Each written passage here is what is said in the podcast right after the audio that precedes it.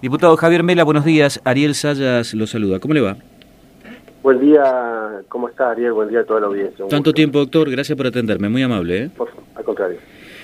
¿En qué consiste este proyecto? A ver, primero, ¿es un proyecto de beneplácito al estudio de prefactibilidad de la construcción de una represa? ¿Esto es así? Eh, sí, parcialmente. A ver. Es un proyecto de beneplácito que Mm. pide declarar justamente su beneplácito por el estudio de prefactibilidad del aprovechamiento multipropósito Corpus Christi emplazado en Pindoy. Mm, Es así, es exactamente. Hubo un estudio hecho por la línea técnica de la COMIP. Bueno, la COMIP es una línea técnica, Sí, sí. Del Río Paraná. Sí. técnicos del lado paraguayo, técnicos del lado argentino, este, que elaboraron este estudio de prefactibilidad donde, bueno, eh, hicieron una serie de precisiones respecto a eh, cuáles las eh, posibilidades de una probable, hipotética, futura construcción de una hidroeléctrica emplazada en ese lugar y concluyen, bueno, que es el lugar más indicado. Después, viste que finalmente se había eh, hablado de tres alternativas, uno de. Itacuá, otro de Itacurubí, después finalmente se, se terminó analizando y centrando el estudio en este sector por las condiciones del terreno, por la poca afectación de territorio, por la en relación a la potencia instalada, por, la, por, lo- por los beneficios, según la mirada de la COMIP, por supuesto, Sí, sí. el que suscribe particularmente eh, comparten en algunos elementos. Por eso quería ir un poquito más allá. A ver. El tema este, eh, más allá del, del beneplácito, el fondo de la cuestión acá es que nosotros tenemos que discutir la matriz energética de la provincia de Misiones. Sí. La matriz energética de la provincia de Misiones para lograr la posibilidad de tener o contar con energía abundante y barata que nos permita hacer una palanca y un puntapié para el desarrollo económico de la provincia es inviable si no se discute de dónde vamos a mm, este, obtener la energía suficiente Sí. como para hacerlo. Entonces, me parece que ahí se abre, no sé si el debate, si el eje del debate pasa a ser represa, sí represa, no, es un, es un debate que está perdido de antemano. ujú, El eje del debate tiene que ser desarrollo económico sí, desarrollo económico no, y desarrollo económico sí. ¿Cuál va a ser la matriz energética que va a alimentar sobre, teniendo en cuenta una, una energía de base? ¿Qué es una energía de base? Una energía que el hombre pueda controlar porque nosotros todavía no controlamos ni el viento ni el sol.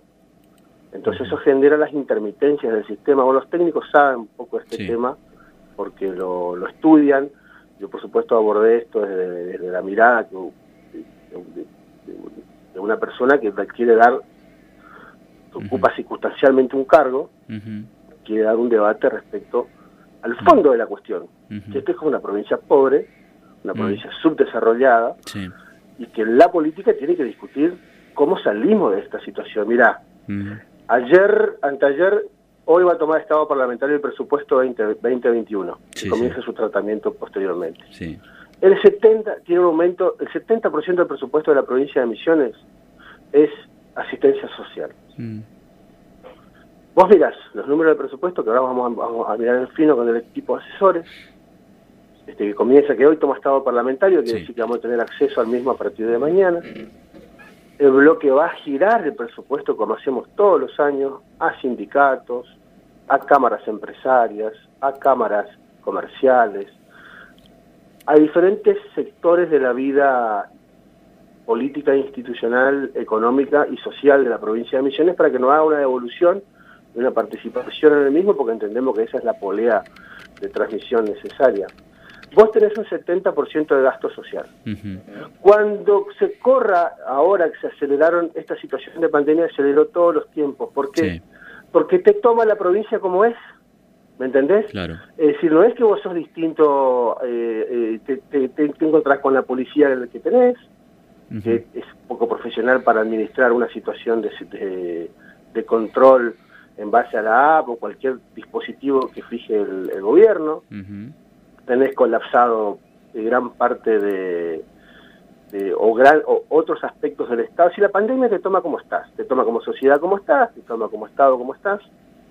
Entonces, el estudio este de prefactibilidad, para mi mirada particular, claro que no es por ahí la mirada del resto del bloque, del cual estuvo relevado justamente, y acompañamos una postura personal mía, sí. este, cobra una enorme relevancia, porque nos obliga a nosotros a sumergirnos rápidamente en la discusión del corto plazo en energía. ¿Y saben cuánto es el corto plazo en materia energética? ¿Cuánto? 10 años. ¿Cuánto? 10 años. 10 años. Corto plazo es 10 años. Bueno, Mediano plazo diputado, es 20. pero no, usted, usted O sea, conoce fíjate muy bien. cuánto, cuánto Sí. atraso tenemos respecto al abordaje. Pero diputado, usted conoce la zona sur de la provincia de Misiones. Yo soy de Concepción de la Sierra, Bueno. ¿cómo no me conocen? Pregúntele a la gente de Tres Capones, a Sara, los aserraderos que quieren instalar, si no se pueden instalar hoy. No pueden, no instalar un, una nueva inversión porque se corta la luz. No pueden tener una nueva inversión porque se corta, porque no hay energía eléctrica disponible, no hay, no hay. Mira, días atrás un aserradero de proporciones bastante importantes decidió emplazarse en la zona de Sangará. Corrientes, por ahí, por un poquito después de Ituzaingó, Sí. y tenía previsto instalarse en Misiones. Misiones tiene dos trabas fundamentales para la inversión forestal industrial. Una es la famosa ley esta que ha declarado la insalubridad del sector de la cadena forestal industrial, una ley totalmente, absolutamente fuera de lugar. Vos pensás lo siguiente, vos tenés un nivel empresarial que se sienta en un escritorio, son burócratas em- empresarios, que se, se sientan este, a tomar una decisión. Tienen el mapa, dicen, mira, che, ¿qué, tenemos acá? Bueno, tenemos una provincia de Corrientes, que, que bueno, tenemos 400.000 hectáreas de forestación, tenemos mano de obra, tenemos una, una situación impositiva tal. Acá tenemos misiones. ¿Y qué tenemos misiones? Bueno, tenemos, este, hay una, una especie de aduana interna, bueno, que los insumos, todo pasa por ahí, bueno, ponele que pasa. Tenemos una presión tributaria alta, no tenemos energía, no tenemos forestación. Este, ¿Sabes qué? Fíjate en Corrientes cómo vamos, fíjate, vean los planos, a- avancen por ese lado. Nosotros estamos quedando sistemáticamente fuera de las inversiones. Sí. Y a mí, Ariel, me tiene cansado la dirigencia política que todo el mundo viene acá. Yo veo los proyectos Ujú. eh, que venía con agrado, que la gratuidad, que quiero luz gratis, que quiero cosa gratis, que quiero co- otra cosa gratis, Sí. que dame subsidio, que dame... ¿Y de dónde vamos a sacar? Un planteo político serio. Yo otro día planteé la creación del hospital odontológico, por ejemplo, un proyecto nuestro de nuestro bloque que acompañó, pero le dije ahí, acá en la Cámara, el oficialismo provincial, Sí. se lo dije, saquen de las alícuotas que nosotros promovimos aumentar las alícuotas en casino y juego de azar. Una oposición responsable que hace. Te dice que, cuál es mi proyecto, pero te está señalando de dónde nos vamos a financiar. Claro. Y la represa, el tema del origen hidroeléctrico de la energía eléctrica, está demasiado tomado por los prejuicios. ¿Saben lo que pasa? Sí. Yo el año que viene me voy a esta Cámara, porque termino mi mandato que el pueblo misionero me dio, y me parece que no abrir el debate, porque tengo miedo que me van a decir algunos sectores de determinados microclimas, me Ujú. parece, como dirigente político, una vergüenza. Una verdadera vergüenza. Tengo una polémica enorme dentro de mi partido, me dicen, Me bueno, imagino. algunos me dicen, agotemos la discusión adentro del partido.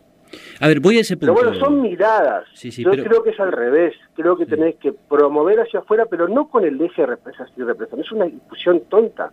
La discusión es desarrollo económico, sí. Desarrollo económico, no una provincia cada vez más pobre. Mira, yo tengo dos hermanos que viven fuera de la provincia. ¿Y sabes por qué emigraron en su momento? Por falta de oportunidades. Ujú. Uno ya hizo su vida, ya es una persona bastante grande, que hecho sea paso del cumpleaños. Mi hermano mayor Sí. eh, trabajó muchos años en la Johnson Johnson en Buenos Aires. Mi hermana que está también allá.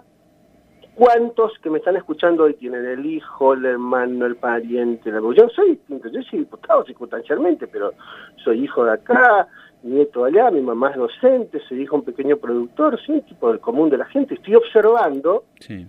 estoy observando Que nosotros no estamos haciendo nada y estamos viendo venir, y estamos viendo venir como el agua nos está subiendo al cuello. Y como dirigencia política no podemos remover esa discusión por cinco o seis tipos que te amenazan con, con, con, con los scratch o... Y me parece que hay que sumarlo a ellos a una gran mesa y debatir entre todos. Mm. Y que me cuenten Sí. cómo vamos a hacer, porque a lo mejor ellos traen una solución. ¿Quién te dice? Diputado, el debate por la matriz energética, ¿no? Eh, quiero ir a, un tema en particular, porque este tema de represa nosotros particularmente en la radio lo venimos trabajando hace un montón, con Garabí, Panambí y demás, y tenemos una posición, yo lo digo públicamente, sin ningún tipo de inconvenientes. Mm. Hoy un chico de 17, 18 años que deambula por Azara, Tres Capones, Concepción de la Sierra, eh, llega a las 6, 7 de la tarde y esos pueblos son pueblos muertos.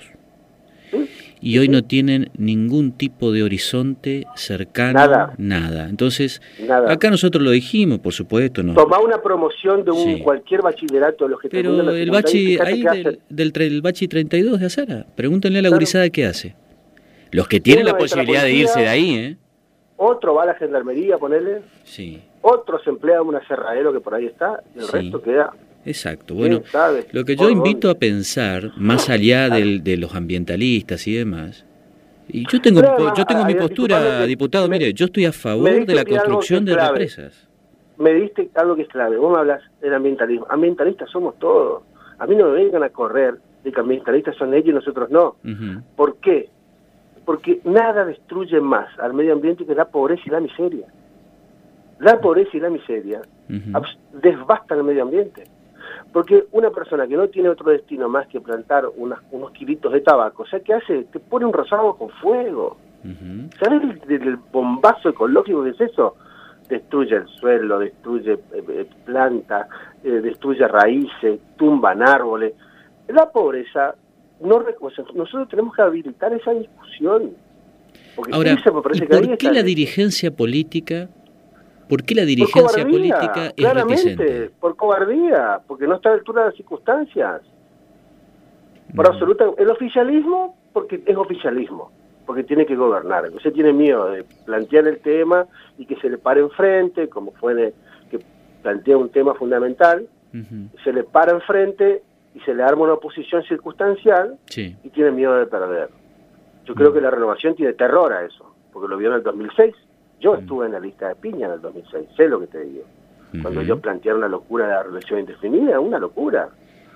Pero si vos venís con un planteo racional, entonces el oficialismo que tiene que gobernar, que tiene que atender, que está desbordado por la pandemia, que le toma esta provincia como es esta provincia, pobre, subdesarrollada, pobre, subdesarrollada, etcétera. sí. Acá me están avisando que tiene 10 y cuarto reunión de comisión, diputado. Sí, bueno, pero igual podemos... Eh, ¿Podemos, extendernos o no? Eh, si usted me permite, pues está linda la charla y estamos en vivo e indirecto justamente para toda la zona sur de la provincia de Misiones. Allí nos escuchan un montón y hay muchos que me dicen, Ariel, tenemos miedo de plantearlo públicamente. Porque del otro lado hay una presión muy miedo, fuerte. Miedo, miedo tenemos que tener a la pobreza y al subdesarrollo que tiene esta provincia. A eso tenemos que tenerle miedo. Yo no tengo miedo a eso. Mm. Miedo a que a mí me, me, pongan un cliché, un cartel, pero eso yo tendría que ser un dirigente político de cuarta si mi, situación pasa por el miedo.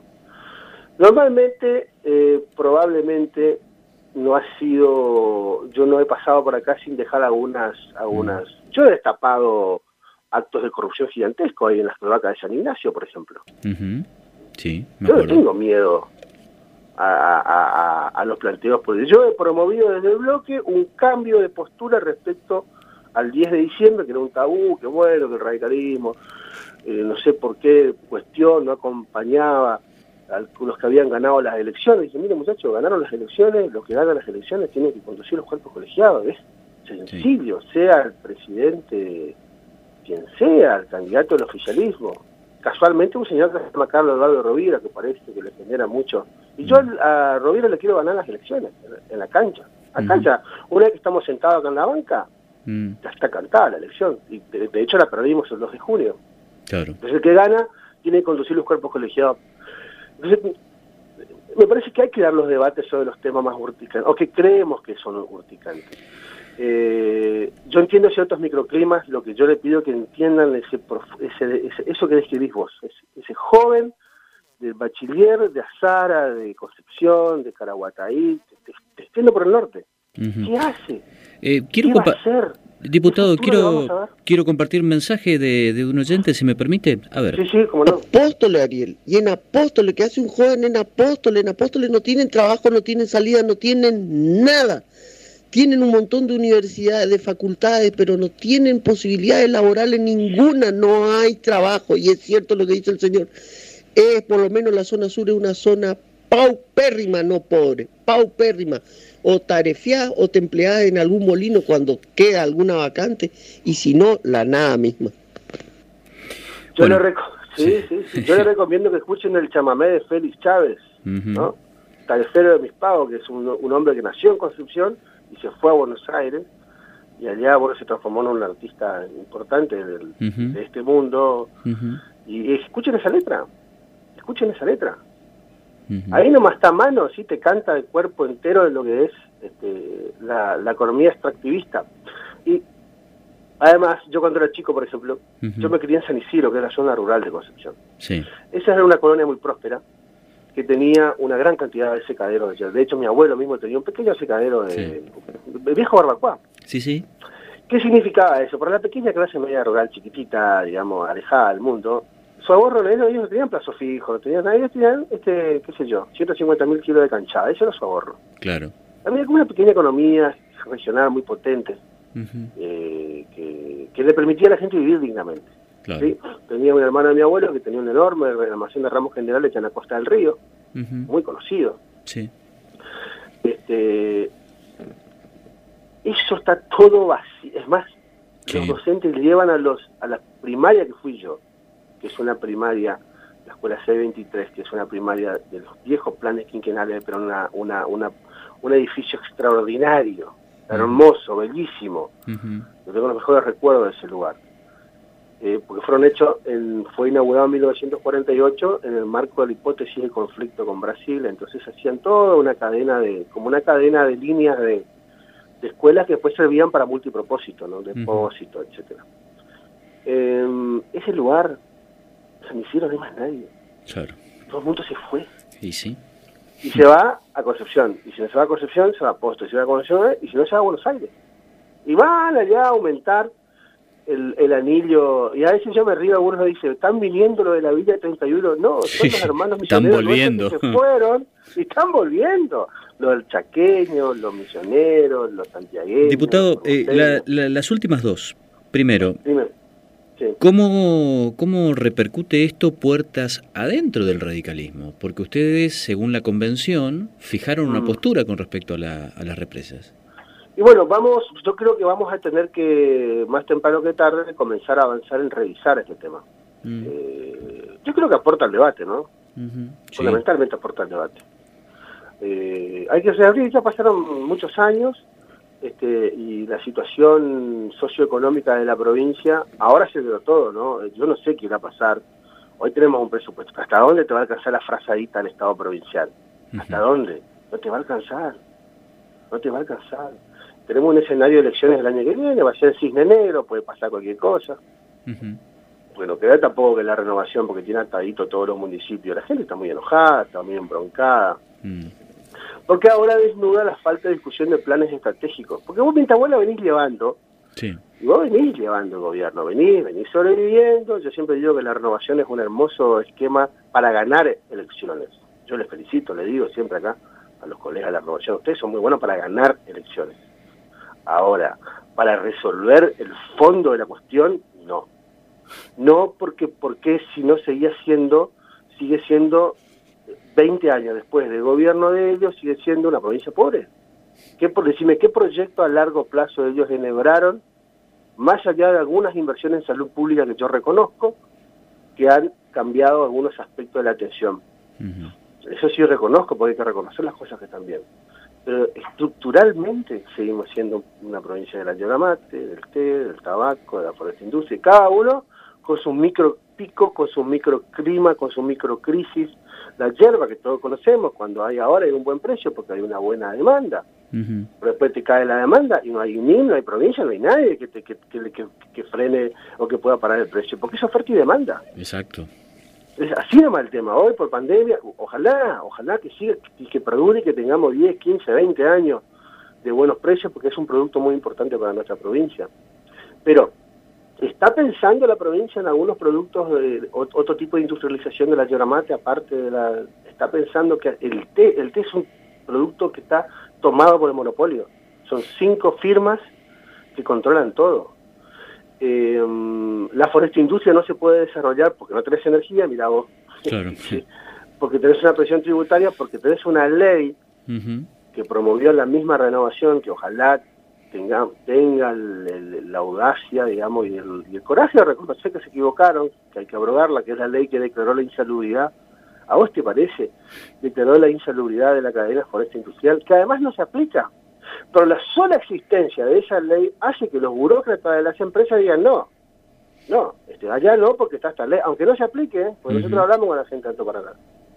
Nosotros tuvimos una reunión como interbloque y hablamos y dijeron, no, en realidad no se aplica y hay un conflicto de intereses. Y depende cómo quien te la quiera vender. La mirada nuestra es una mirada del desarrollo, aparte yo te voy a decir algo, pertenezco a la Unión Cívica Radical, Barrios Arrechea inició la construcción de Uruguay, yo no, no me parece que es un error ceder al discurso de la matriz energética y sobre todo ceder por miedo, ceder por, porque te van a decir algo. No, no, me, me, parece que no es tiempo, eh, hay que salir del cálculo político, mm. la dirigencia política tiene que salir del merendero, ¿qué es eso de que la política pasa por hacer una merienda y, una olla popular? Estamos en el horno, es una vergüenza. Yo eh, eh, repudio fuertemente esa mirada política, si es la única mirada. Todos colaboramos con una meriendita, un, porque de eso, de eso hacer un... Y vas a encontrar en mis redes por ahí alguna que otra participación en ese sentido, alguna, pero no es el fin en sí mismo. El fin en sí mismo de la política es debatir el pasado, el presente, el futuro, sobre todo el futuro. Y la última pregunta, diputado. Hay muchas, a, partir de, este beneplácito, se empezó a tejer muchas conjeturas sobre un nexo entre la Unión Cívica Radical y el actual titular de la entidad binacional Yacyretá, Ignacio Nacho Barrios Arrechea.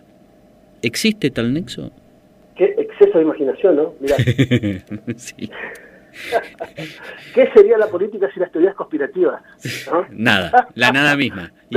Y, el, periodismo ni le cuento. eh, Ariel, ¿de qué diría mucha gente si no, si no hubiera teorías conspirativas? Eh, la verdad que eh, eh, Barrios Arrechea frente a la EVI es un hombre de Cristina, es un hombre del de, kirchnerismo, no nos une nada. Además, ahora está ingresando, para que veas, están ingresando, va a tomar estado parlamentario hoy un pedido de informe mío, porque si yo estoy a favor de dar la posibilidad de las hidroeléctricas, mm. quiero también, quiero también mitigar los impactos. Ya no es el ejemplo de nada. Vamos a hacerlo así concreto. El Z es, una mala... Mejor dicho, es el ejemplo de lo que no hay que hacer. Exacto. ¿Por qué? Porque el emplazamiento de está en llanura, porque fue un desastre, porque tardaron, la provincia nunca entró a participar, recién en el 2004, 2005 entró a participar cuando se dieron cuenta que tenían que elevar la cuota a 83 y dijeron, che, pero tenemos que relocalizar, che, pero tenemos que, tenemos que construir puentes, che, pero tenemos que construir autopistas.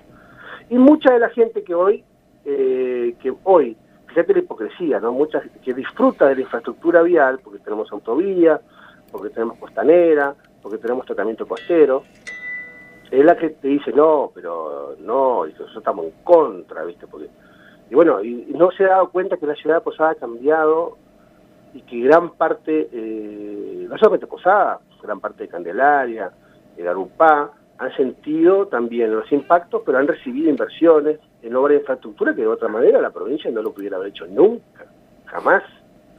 Entonces, hoy nosotros, pero ¿cuál es el efecto? Ellos inundan el vaso, terminan de inundar cuando se eleva la cota sin limpiar, una canallada, sin limpiar este, la costa ribereña. Hay, o sea, ¿Y qué pasó con esto? Esto aleja a la gente del río, no puedes generar actividades deportivas, no puedes generar este, cualquier vínculo que vos tenés como sociedad con el río se ve imposibilitado por el palerío que está ahí, que se va fosilizando con el paso del tiempo, este, y se tiene que ir limpiando, digamos. Eh, bueno, y eso no se limpió, bueno, la ciudad tiene que limpiar eso.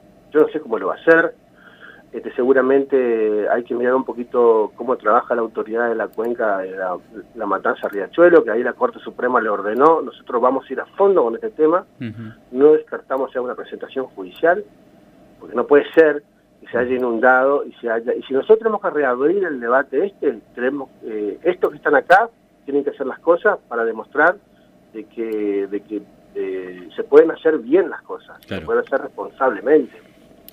Pero no no sé viste lo de lo de este, este asunto de este, de Barrio Arrechea más allá del apellido que es un apellido muy caro el sentimiento el radicalismo puede generar confusión pero Ignacio, a quien yo le mandé un, mensaje diciéndole éxito en nombre del bloque, este, es un hombre que, fue mi único trato con él. Es un hombre que responde, está en las antípodas nuestras, porque es un hombre que políticamente está en el kirchnerismo, está en la cámpora. Claro. Este, no, no, más allá, por eso repito, más allá del apellido, sí. su, su vínculo viene por otro lado, nosotros no, no, ahí. nada tienen que ver ahí más allá de las teorías conspirativas que me encantan, pero, pero, para divertirme un rato nomás. Diputado, ha sido muy claro. ¿eh? Gracias por estos minutos eh, y por supuesto, para nosotros es un tema prioritario, tema de represas. bueno, vamos a seguir. mucho y, avancemos a discutir la matriz energética, pero bien, sin prejuicios, con ideas, con propuestas, con aportes, sin, sin clichés. Abrazo grande y saludo a la audiencia. Gracias, muy amable. ¿eh?